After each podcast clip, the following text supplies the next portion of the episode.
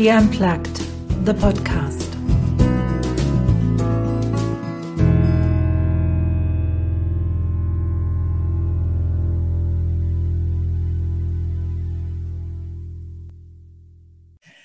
Welcome to another episode of She Unplugged.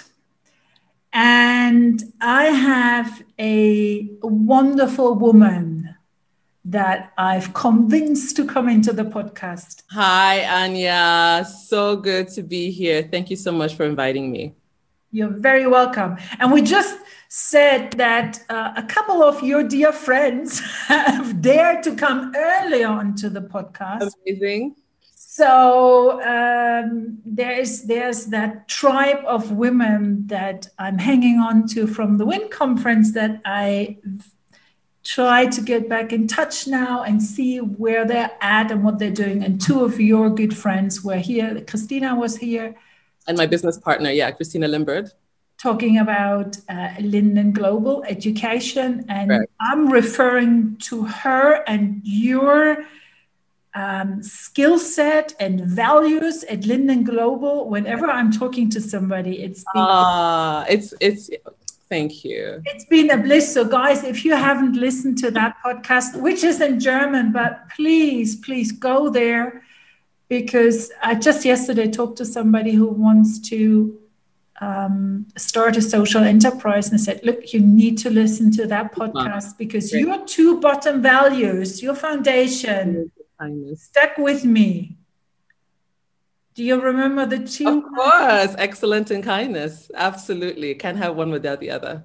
Isn't that uh, amazing? So that is people go there and look at that. Oh, how wonderful. And Tina's just amazing. And I have to say, you know, Anya, um, thank you as well for your platform. Thank you so much for that. I just think that I know this amount of work that goes into it and the stories and all the richness in the stories that you're capturing. I think that is really, really amazing. It's almost, it's a treasure, really. So thank, thank you for putting all that work in.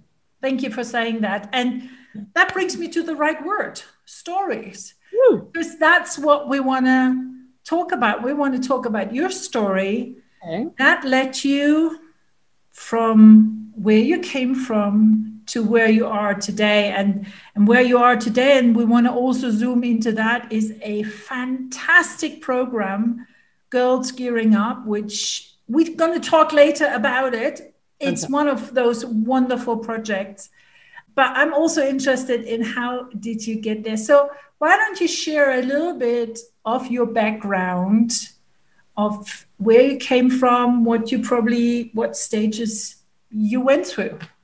Okay, well, yes. I mean, and, and to, to, as you were saying, yes, you know, stories. Think that my story is still unfolding, right, as all our stories are. Um, so I am Nigerian. I was born in Nigeria, and I'm also an Austrian citizen.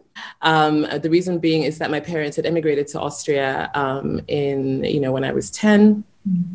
Um, my father was working for the United Nations, and so he, they immigrated there. And uh, yeah, I, my journey had taken me then to study as well in the U.S., um, where I studied, um, you know, political science, and uh, also South Africa. And I ended up also working in the US and Austria and then in London. And now I'm here in Germany. And as you said, I am the co founder of Linden Global Learning Support Services, which is based in Berlin. And um, I'm also the co founder of Girls Gearing Up International Leadership Academy. Um, in terms of early story, I mean, there's so many parts, right, that I can, and so many angles I can take and parts of my stories that I can share. But as I was thinking about this podcast, um, I remember one particular story that I I realize now in hindsight. It's funny the things that you start thinking about and thinking, oh, that was actually a pivotal moment in my childhood, um, and that was when I went to you know um, the first day of school and in Austria.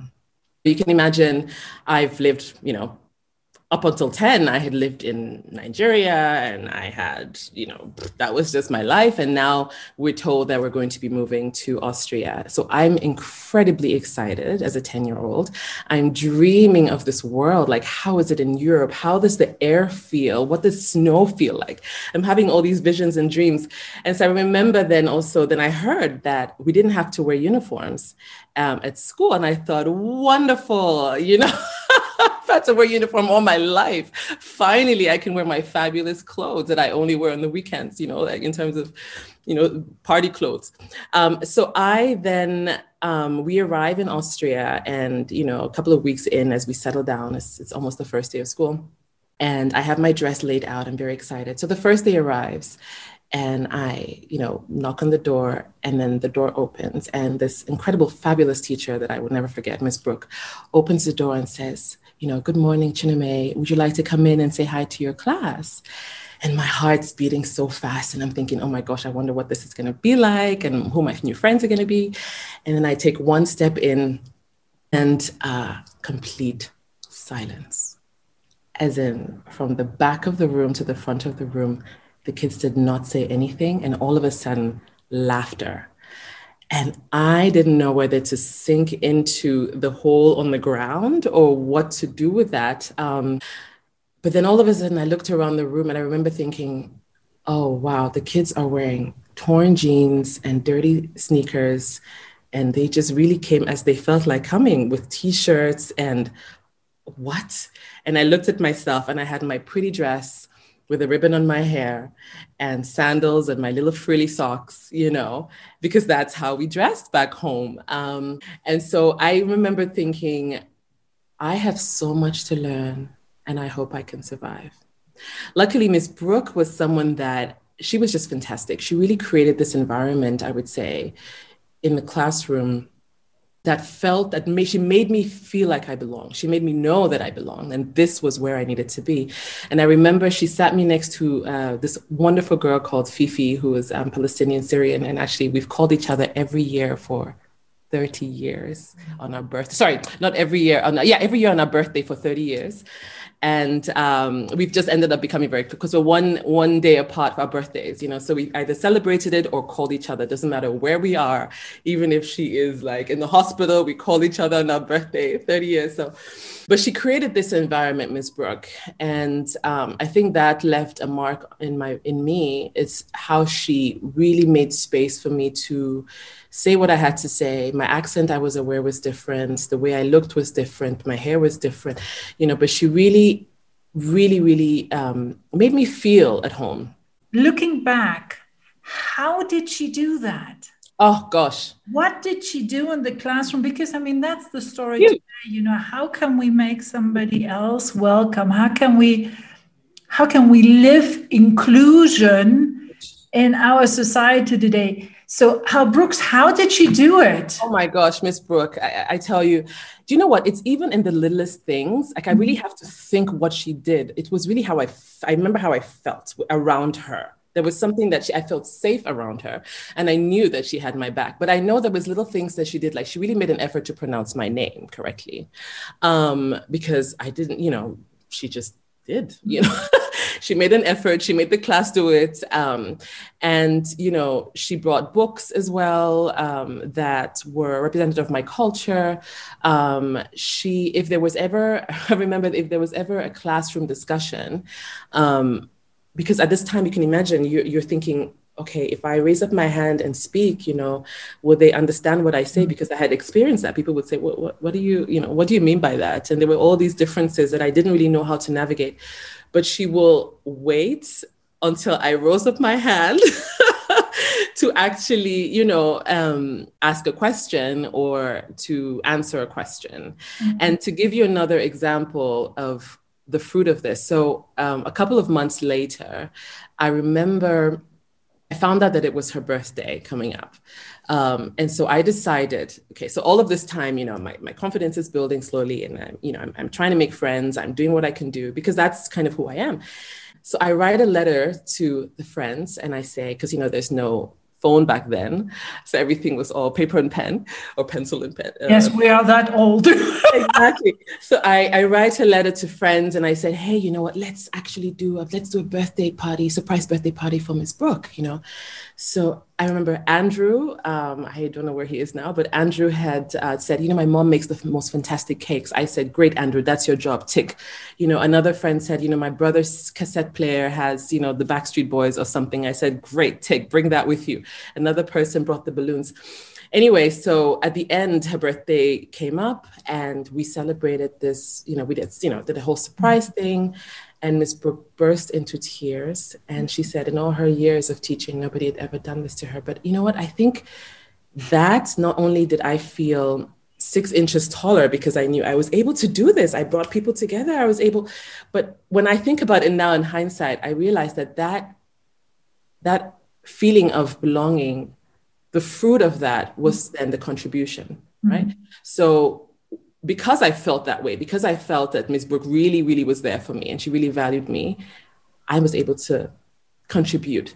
And that was what was empowering in a sense, if that makes sense. Mm-hmm. So I think that's been a theme now in my life is just how do we create a space for people to feel like they belong? How do we also feel that when we are, for example, my life, where I've traveled in so many different, um, you know, countries and lived in so many different countries and how do you create that sense of community and belonging um, and and in order for people to be their best selves and do their best work mm-hmm.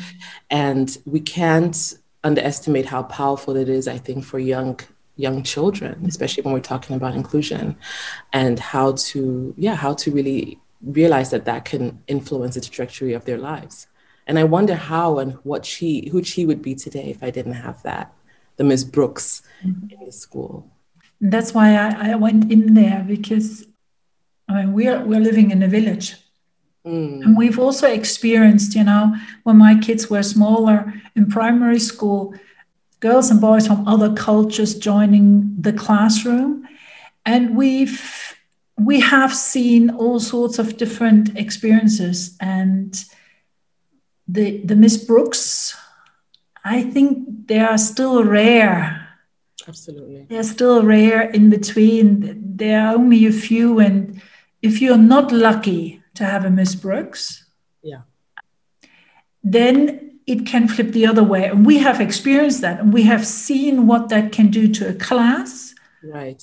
We have seen what that does to. I've seen it what it does to my daughter at the time, who I then had to explain things that I couldn't explain to her. Yeah. So it's it's that it's so valuable that you're telling the story how how she made you feel. Absolutely.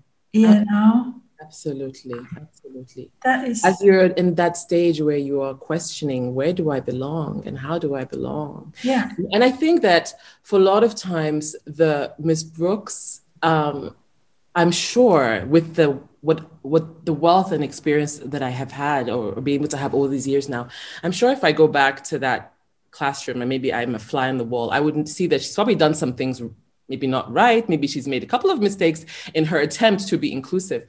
But I would say that it's it's the it's the the caring, you know, mm-hmm. this this fact that she is cons- consistent about being intent she was intentional and she was consistent that trumps all the mistakes that she made. And i think a lot of people sometimes don't want to you know they hold back because they think oh if i you know if i try this or if i say too much in this way mm-hmm. you know then i might make a mistake. But you can't go wrong when you actually care. I was talking to claire the other day about neurodiversity completely different topic but we also ended up talking about schools and about teachers and also in the workplace if you talk about something, if you make it known, if you are open to discuss difficult issues, difficult points, you find together a way to solve it. So, but if you are nervous, and I know I am, I, I'm guilty of that too. You know, how do I navigate? How do I ask a question that might be ethnically not 100% correct or politically not correct. How do I do that? Because I do not want to insult, I do not want to hurt. And I have had bad experience where I said something out of um, naivety, stupidity, whatever you call it. Mm-hmm. And I hurt somebody in the process, which I didn't intend to, but I saw the reaction on the other side. And I find it on both sides, you know, if you're coming into an environment where there's a different culture, a different ethnicity, different skin color, different religion, okay, what can I also do to make it easier for the other side and how the other side comes my way. So we create something new. Does that make sense? Yeah, absolutely. And I think that luckily, um, you know, we're living unlike before, like you said, with our generation you know like we're living in an age where there's so much information now right and there's so many narratives out there and there's so many stories so i think that um, it it's something that again, I love the word intentional, you know, intentionality because I think it's really about being intentional about mm-hmm. learning, and you know, reading. And I would say not just nonfiction, but also fiction. Just reading mm-hmm. stories, and and not seeing because even whatever group you're interacting with or person, that the group that they're part of mm-hmm. um, is not a monolith, right? So I think there's there's a lot of work to to be intentional about learning about different stories and experiences. I mean, I can only speak as a person of color, you know, to really that's something that, you know, I don't know how much Miss Brooke had done that, but I felt that she did.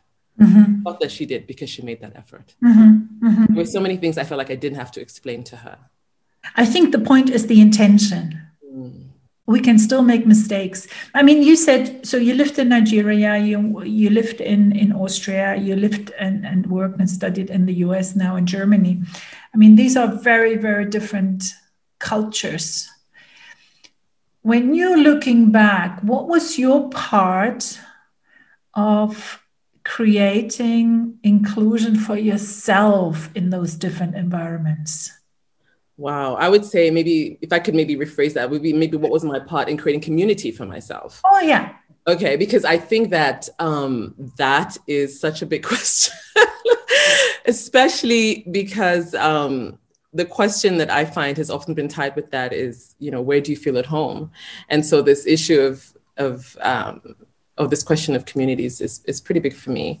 Um, I would say that for me, I'm, it's been very when I move somewhere, um, I think also because of the travels I've done, there's always someone that I know that is there, and it's I quickly plug into their community.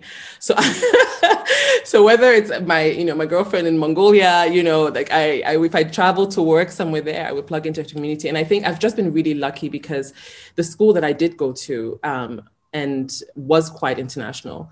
And um, when I went to university as well um, in the US, I was part of the you know International Students Association and the African Students Association. And so when they all when we graduated, we also spread around the world. So I, I plug into those communities i plug into communities and whether it's also art classes you know or things where there's a group so i'm really intentional about looking for community groups that um, that share similar values or interesting to me and then quite intentional about that as well. But beyond that i also have a really solid group of, of friends really solid group of friends. I think you, you were mentioning this earlier about the tribe. Um, and i and i do. And i think for me the older i get the more i realize how important it is to actually invest in those friendships. Because as the pressure grows you know it's almost as though that's their they're the safety net that keep me going. And um and also the sounding board as well. You know you go out in this world and you might experience you know a great day or you might experience discrimination. And being able to come back into this space and say hey guys this just happened. Am i going crazy? What's going on? And just to be able to have that community even if we're all around the world um, of girlfriends who have really got your back no matter what. I think that has been so, so, so important for me. So, to answer your question, I think nurturing those communities and looking for those communities have been very, has been my way of, of doing that. And that's again something that you can actually pay attention to. That's something where it's your part to look for those communities. That's what I'm hearing. It's not like waiting to say, oh, please rescue me. Oh. please ask me out, please, friends, come to me. But actually, where and how can I find community where Absolutely. I do feel safe? Absolutely. Absolutely. I th- for me, this is a non negotiable. It's almost like a survival tactic. Mm-hmm. I have to, you know.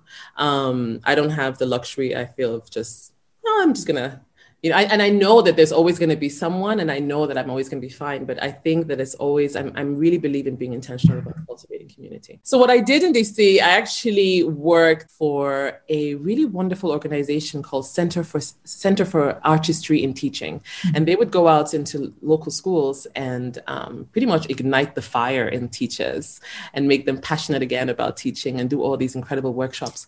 And I loved it. But you know, at the back of my mind, when I graduated, I always thought somehow I would be like my dad. I would go into you know diplomacy. So it was always there, but somehow my legs were carrying me a different way. I was, you know, applying for these organizations that dealt with education or children's rights.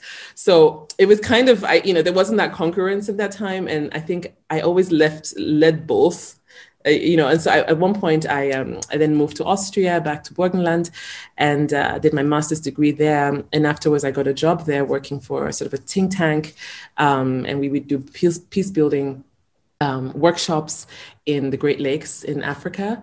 But again, at, at the at the other while I was doing that, I was volunteering with the local uh, local schools in my neighborhood in this small village.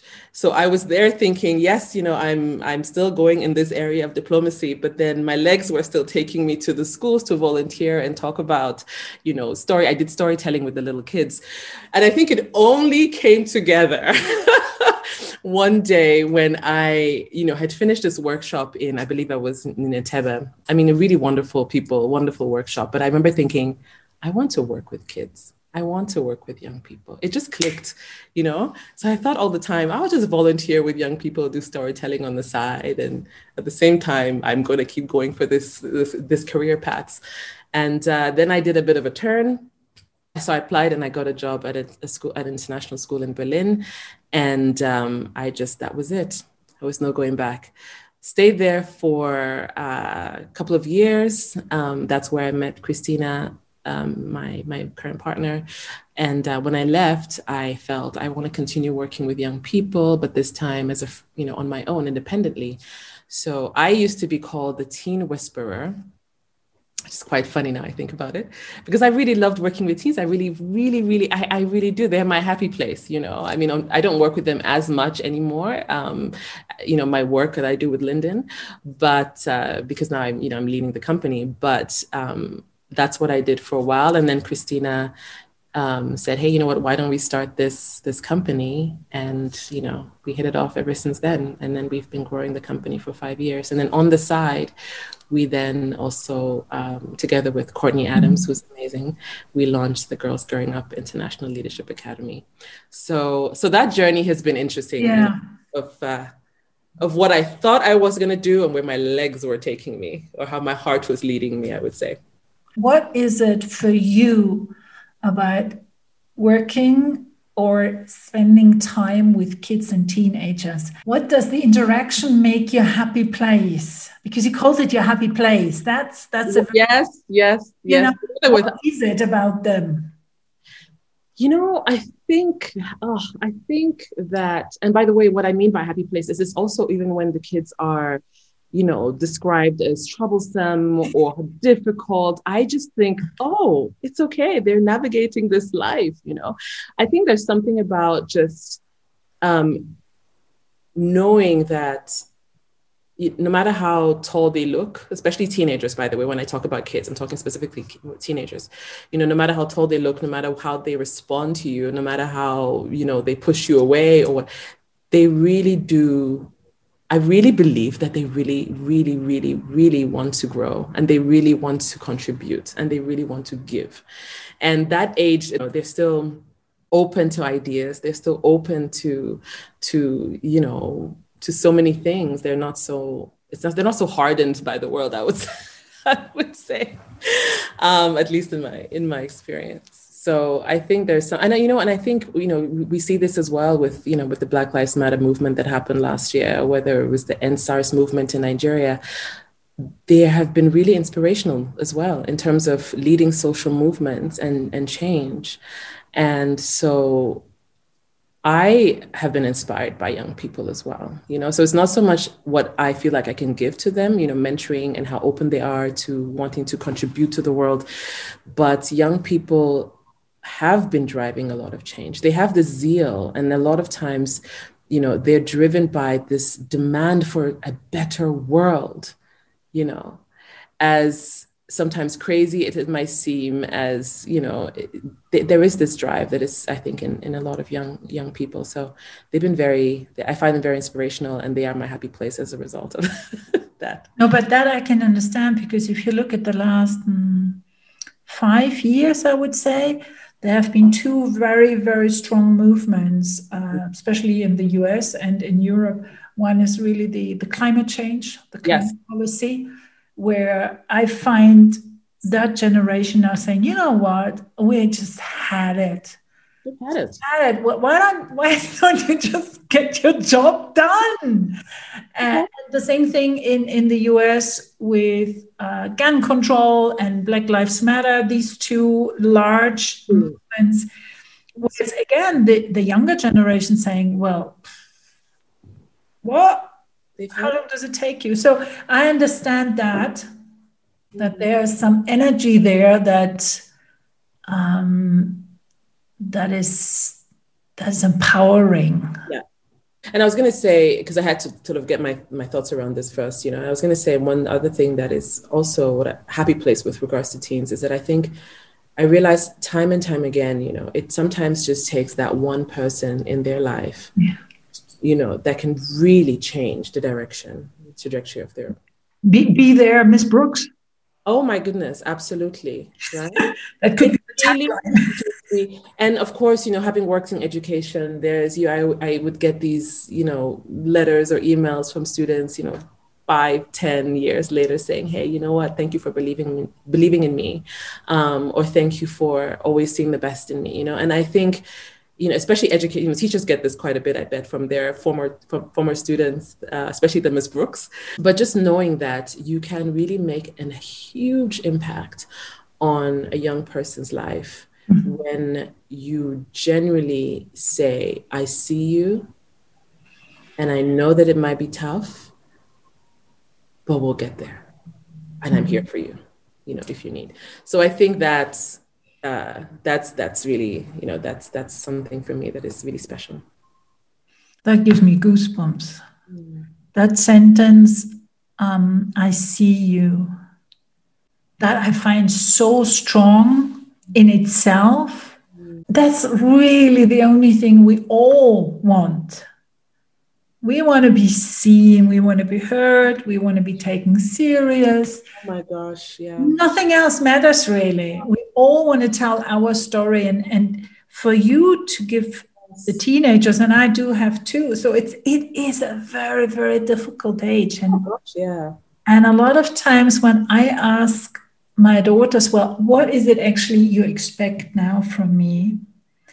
Instead of saying help me they say just listen. Mm, absolutely. Just listen and be, and and be there and and very and in reverse what i'm saying you know i could tell you what i would do but that doesn't solve your problem. But i'm here for you when things go pear shape. It, yeah. So i think yeah. we can't undervalue the impact teachers parents friends enterprises like like girls gearing up having on on teenagers and now let's just zoom in on girls mm-hmm. because when you look at all the statistics now with covid we women are again the losers worldwide Absolutely.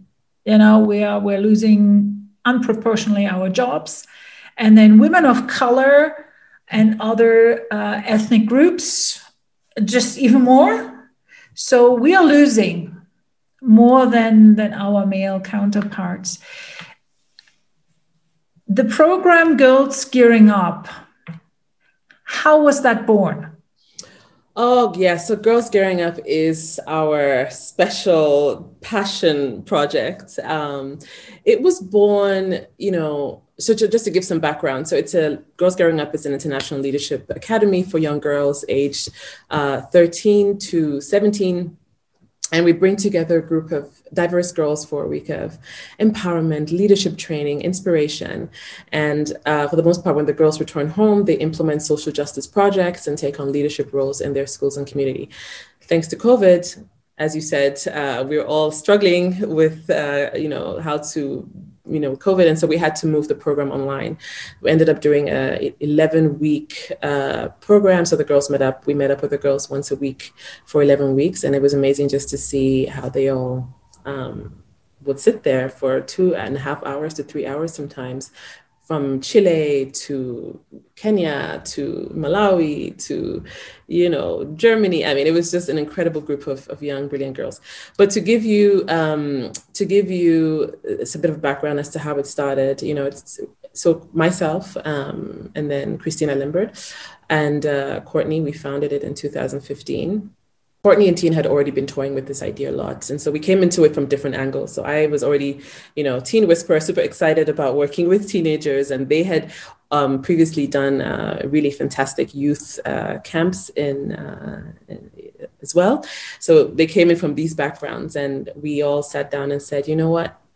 Our main goal is really how can we support and equip the next generation of female leaders. So we came into that with that desire, with that passion. Every, I tell you, Anya, every single thing we have done uh, with the program from the beginning to the end is so intentional. From the moment the girls interact with us via email or a call or whatever, to the interviews, to the time they they arrive on camp, whether it's online or offline, to the time they leave, it is literally about um, like you said, you know, like we talked about earlier, we see you, you belong here, and we've got your back. But the reason why we also focus specifically on on, on girls, as you know, is that uh, um, you know there is still so much underrepresentation of women um, in so many different spheres. So that's you know I would say that's that's the, that's the most important um, aspect for us. Because you started in 2015. Correct. Can, can you just give us a, a figure how many girls you've gone through? Oh, okay. So when we started, I believe it was 21 girls um, that started. And we've been doing it every um, every year ever since. So now we're definitely in the hundreds. Um, with and I, I, think we came. They came from. Gosh, I can't really quote me here, but I know that now we have been able to. We have girls that represent 37 countries that's amazing. You know, we actually put together a uh, bit of a uh, infographic recently. You can find it on the website on our Facebook uh, page, and um, and that's so that's the way it's it's grown. Another thing to, to know is that we are the only leadership, I would say, program for teen international leadership program for teenage girls um, in Europe. Um, I hope this doesn't stay the way because I think there's a lot of work to be done. I think we all need to roll up our sleeves and do something. But currently, we're the we're the only ones only ones who are doing that. Um, like I said, you know, gender inequalities are still so deep rooted in every society. Um, women are still underrepresented in political and economic uh, decision making processes. Yep. So despite the fact that research shows that you know better representation of women in leadership positions helps you know deliver better policy outcomes for example in health in education etc so you know we felt that focusing on girls is so logical almost and so strategic. So that's why that's why we're doing it. And we specifically focus on them at this age because we think that you know this is a really critical stage in their lives. You know there is some research around how girls confidence goes you know plummets uh, during puberty.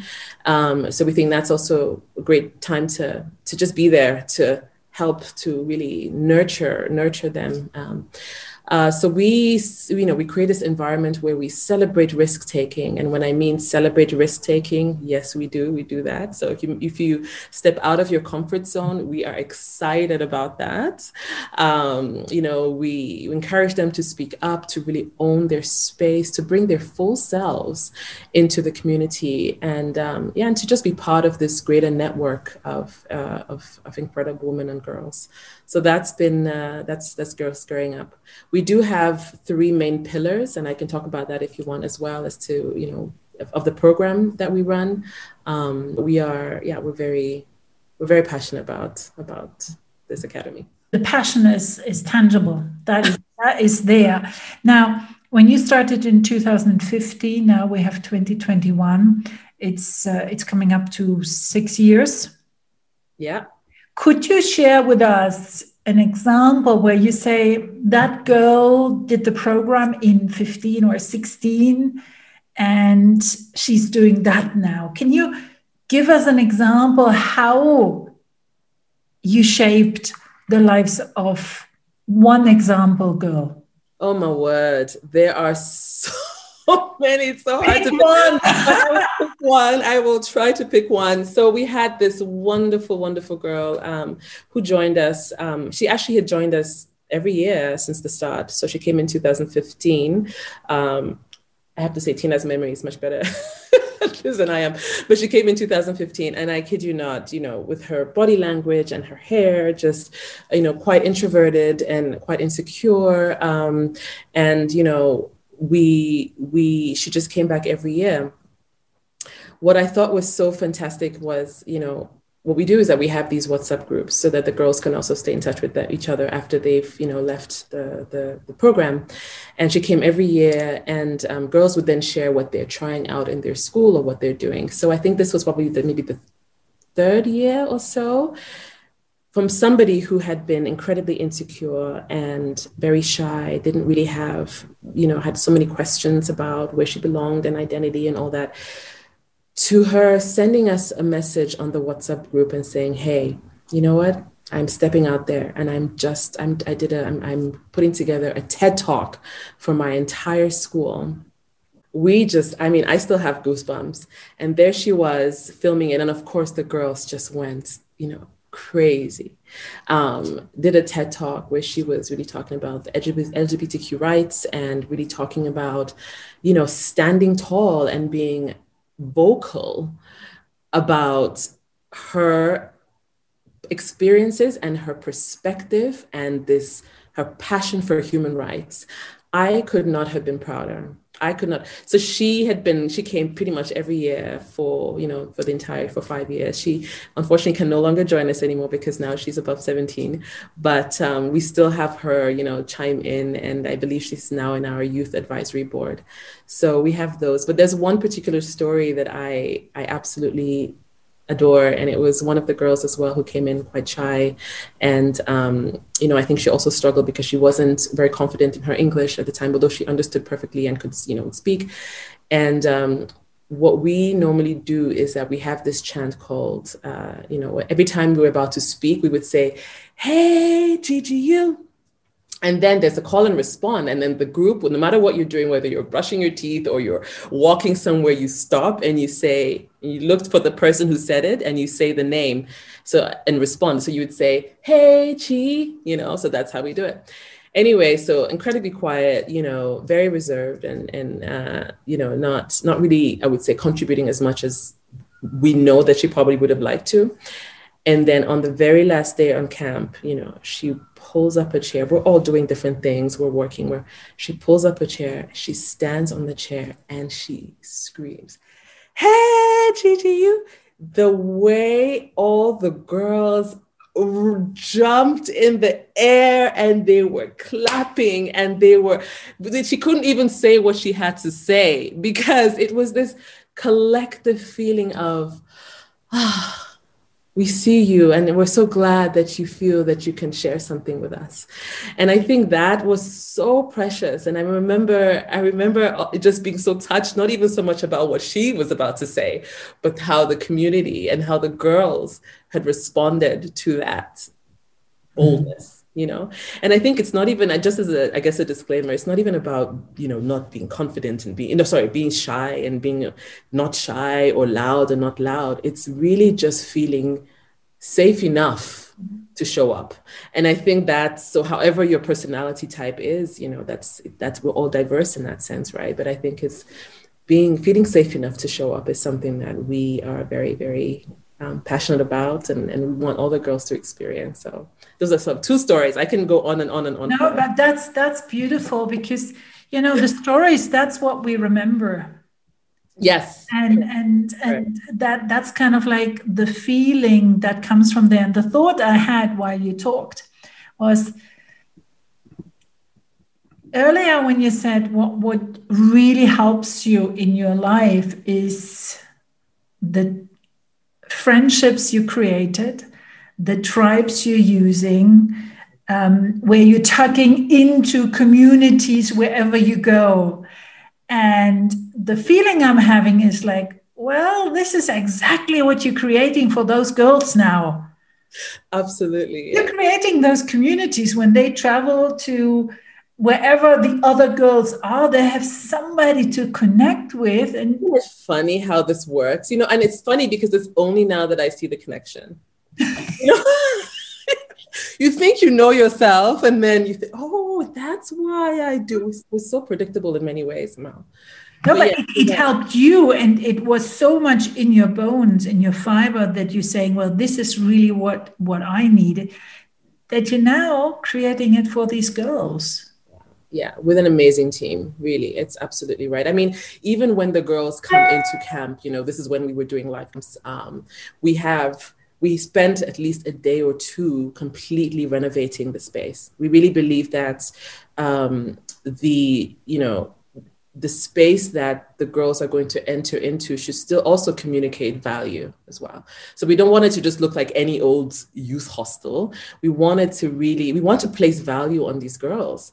And so we have signs on the walls that say, you belong here, you know we have their names written out on their you know on the mirrors or on their room doors you know we have we know we have every child's profile what they're interested in what they're afraid about you know of you know so we we're very very very very very intentional about about that you know and we make sure that every single girl has an opportunity to take on a, a leadership role throughout the time that they're with us as well so yeah now, let me just ask you that because you mentioned it. Uh, due to COVID, uh, you obviously couldn't meet in person and you did that, that 11 week online program.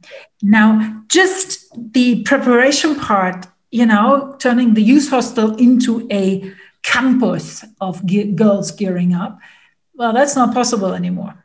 So, what other things are you doing now consciously so that the girls, although only meeting online, still get that sense I'm belonging here, I'm just okay, I'm good enough as I am. How do you do that? Absolutely, great question. Um, I would say we had this question even as we were decide we were designing the program, and what it came down to, we said, you know what, let's go back to what our three pillars are um, because those we thought about those we put a lot of thought into that as well so how do we grow confidence you know how do we help the girls grow confidence? How do we do this? Um, how do we so that's one of the pillars is we help them to grow confidence. Like i said we we celebrate their uh, their wins their risk taking. So the second the second pillar is you know getting equipped um, this the, giving them the, the the the tools that they you know that they need. For example schools are still teaching this you know the same things but the workplace has changed. So we try and teach what they're not learning in school. So whether it is project management or you know design thinking or but just what are the tools that we can we can do? And the third one is um, we want to inspire them. So it's be inspired right? So again it's you know grow confidence getting equipped and being inspired. Um, why? Because we really believe you have to see it to be it. So what we want to do is that we we bring women to our meetings and then they would uh, women who are able to share their their stories you know their challenges their journeys with these girls. Um, so we've had women who come from all kinds of you know who are all spheres whether they're entrepreneurs or you know tech people or astronauts. We've brought them to speak to the girls. And so these are the three things that are really really important um, for us. And we we did the same things as well in the online um, for the online academy. Um, we had incredible power mentors that would uh, came in and spoke to the girls as well about their journey. And the girls also moderate these sessions. And there was this really this sense of intimacy as well that is created during these sessions because here you have some coo or you know some scientist or some incredible woman who seems very accomplished coming and then you know answering their questions on their turn you know you know the questions that they have in a really genuine and authentic way.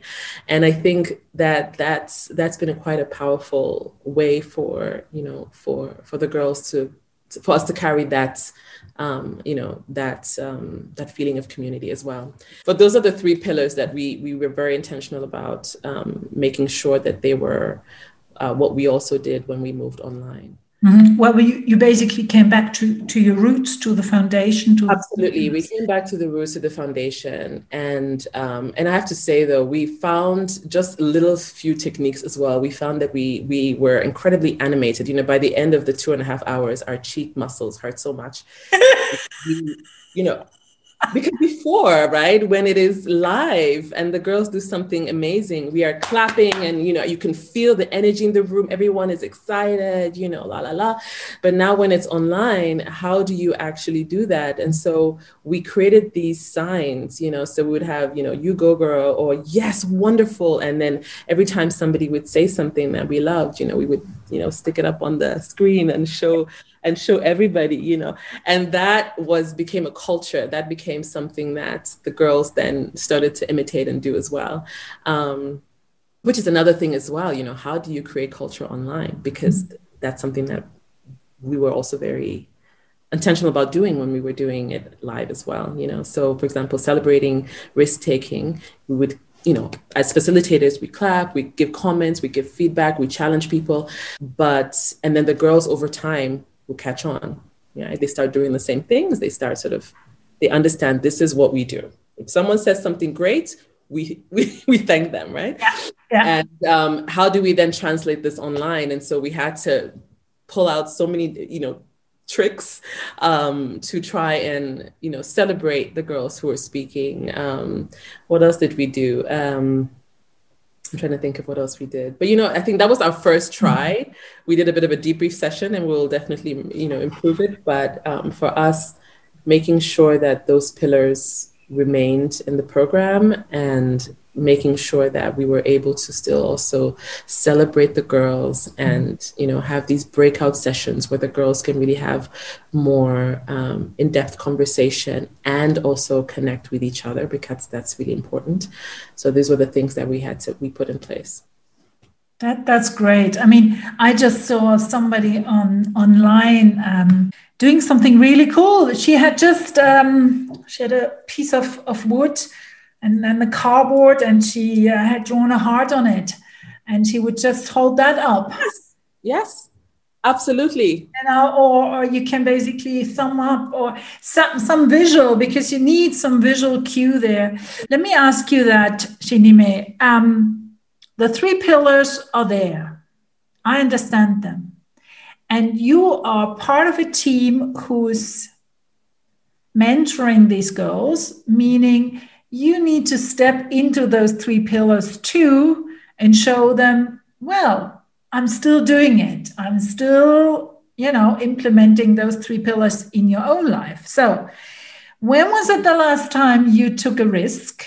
Oh, every day. What skill did you, or are you in the process where you're saying, I'm learning that now? And who or what inspired you recently? Wow. Anya, you have the questions. wow. Okay. What was the first one? The first one was when. Well, it's your first pillar risk taking oh, when was it okay, the last time you really took a risk? Yes, you know, I think for me, that, yeah, because the first pillar is growing confidence. I think for me, I find that I'm constantly, and this is why I think this is probably why I, I love this this aspect of the pillar, is that I realize there's such a pull to go back to default and my safe place and be, you know, uh, comfortable and just do what I know how to do.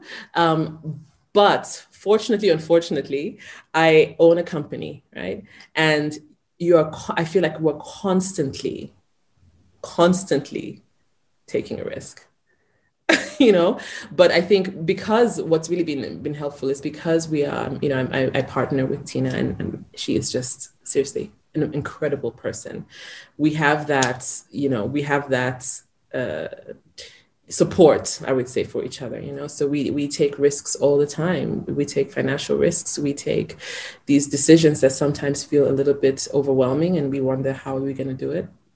So i think we're we're almost used to it now because we know that we always come through. It's been five years in the making, and we know that we always come through and we work hard. If it means extra hours at night, we'll do it, you know, and we have that support network.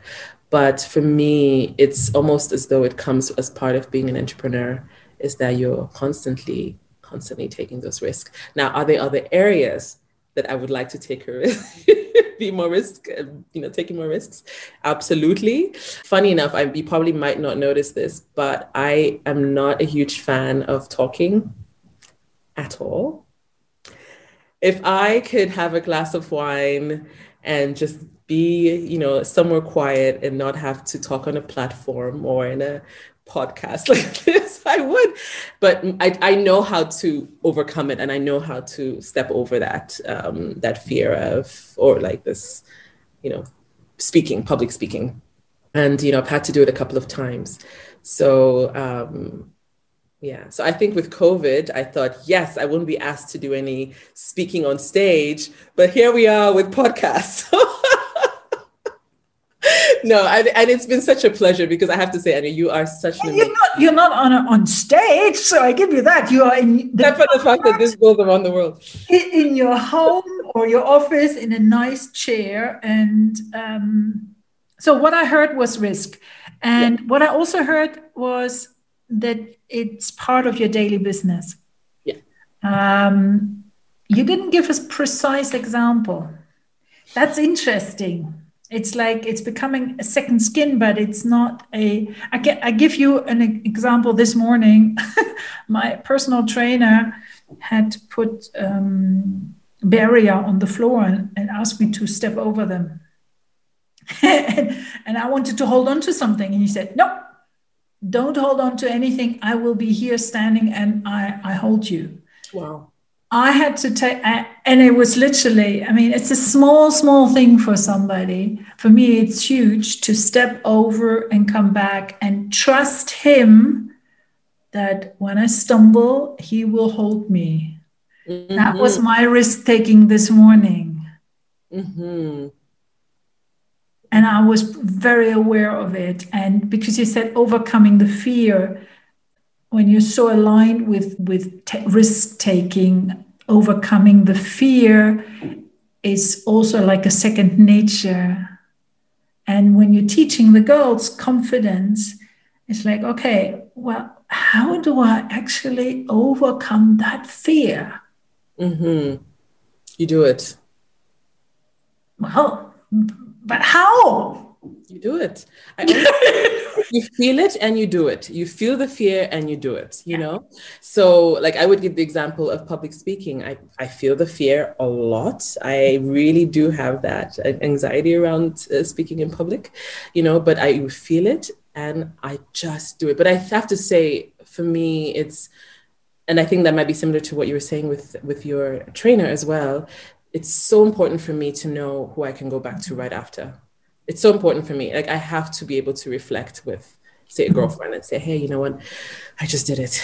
You know, I just did this. I, you know, like my group of girls, you know, and I just did this, you know. And even if sometimes they just be really quiet with me and and just listen, you know, or they would say, yes, well done. But just knowing that I can go back to that space and say, hey, I actually did this today. Mm-hmm. It's it's again your group. It's again your peers. It's again your culture around you. Any skills that you're acquiring? Oh my gosh. I have to say that is one area that I want to be more intentional about. Okay. Skills that I'm acquiring.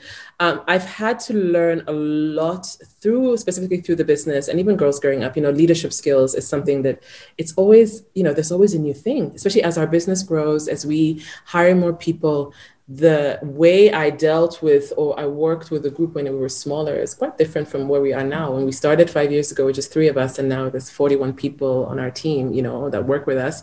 It's almost like a you have I have to update my skill sets or my leadership skills. But then there's also very practical things like, you know, really financial acumen, which, you know, I have to say I didn't have, I don't have an MBA. We are, uh, we, we work, like I said, we work hard. We have a, an amazing Steuerberater, like a tax advisor and yeah. a, a great team, but we still have to know our numbers. And so I've had to acquire that skill just to be able to learn. And sometimes, you know, um, it takes me longer sometimes with numbers to understand numbers. And I have to then have maybe extra time after afterwards when we have a meeting to really process the numbers and understand it for myself. So I think those are, you know, those are some skills that I want to dive more deeply into, you know, leadership skills and, and numbers, understanding numbers. I think this is so huge. That's true. And who or what inspired you recently?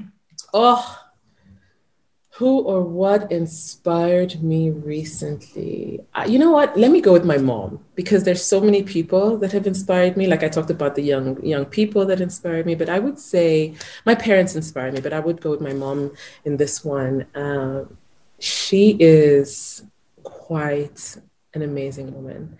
I remember when i was younger i would always say oh i really wish i would be wise like my mom. Um, and there's a couple of stories and i think the one the two stories that I remember, and when we were younger, you know, as you can imagine, back then in Austria, there weren't that many people of color. But then when you see one, you see, oh wow, you see another black person, you smile, you nod, you, you know, you really want to acknowledge that we've seen each other. And so my mom, I remember we would, uh, we were, you know, this is one of many examples. We were at a store and the cashier just happened to be this African woman. So my mom, of course, makes the effort to go into that lane. So she would go and say hello hi. And there is something about just that love that she gives in those very short, brief moments, you know, where she just, you know, she just says hello and she asks about her kids, doesn't matter who's behind in the line, you know, and asks about how she is. And it's just this whole thing of, yes, we're both here. We're both here. We're both here, you know. And of course, you know, a week or two later, that same woman is now in my house drinking tea and my mother becomes the godmother of her children. You know, it's this whole thing. But I, I think that's a special. And the second story that I would have, she's probably going to kill me for saying this, was once, you know, when I was younger, we had, um, we went to a party at a house and there was a lots of people that were, you know, just hanging out and sitting and talking. And somehow we noticed I noticed anyway that the men were sitting in the living room all in a circle and just talking. And then the women were sort of going in the kitchen. And I don't think it wasn't like anyone said, hey, women, go to the kitchen and do this. It just happened to be the group dynamic, what was happening, right? So we arrived, me and my mom, and she goes into the kitchen and she chats with the ladies and she you know she says hi to them and everybody has a little bit of a laugh and then she comes back out and then she asks one of the guys, Oh, can you open up the circle? I'd like to sit here, please. So he opens up the circle and she sits there because she prefers the conversation.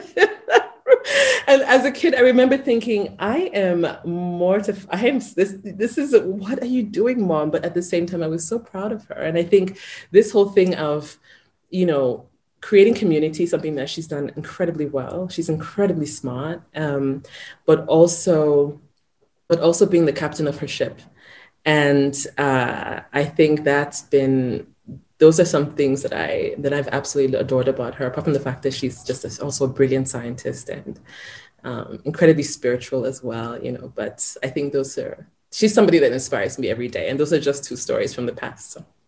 And the the second story you you told, the image sticks with me. because that's really what it is. Us women in the workplace, yeah uh, to step into the circle or towards the circle and saying, Would you please make space for me now? I prefer the communication here. she just, you know, it was just a matter of fact, like, Oh, I, am sitting here. You know, and there was this awkward silence at the beginning, or laughter at the beginning, but they did. I thought, okay, because why not? yeah, that's how how these things change. If yeah. she had waited for one man to come into the kitchen and ask her, Would you care to come into the circle? I mean, she probably would still be standing in the kitchen. Absolutely. And that's what women in workplaces need to do. If they're waiting for the invitation to the table to take place in decision making or run their, they can be waiting a long time. Absolutely. I mean, there's obviously so many barriers, right? Yeah. See, there's either internal barriers, there's also structural barriers, you know, to that prevent women from actually sitting in those circles. But I think that, you know, you almost have to have this relentless push to continue going. And even if you don't break through that circle, you have a torch and you give it to the next generation to do it.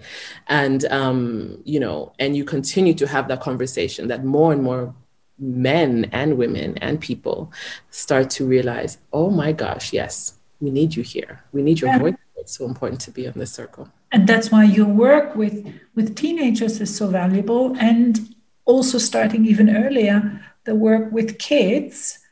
Um, and not just with girls, I would actually say it takes also working with the boys who then would make space in the circle or who even would dare to go to the kitchen saying, Look, Absolutely.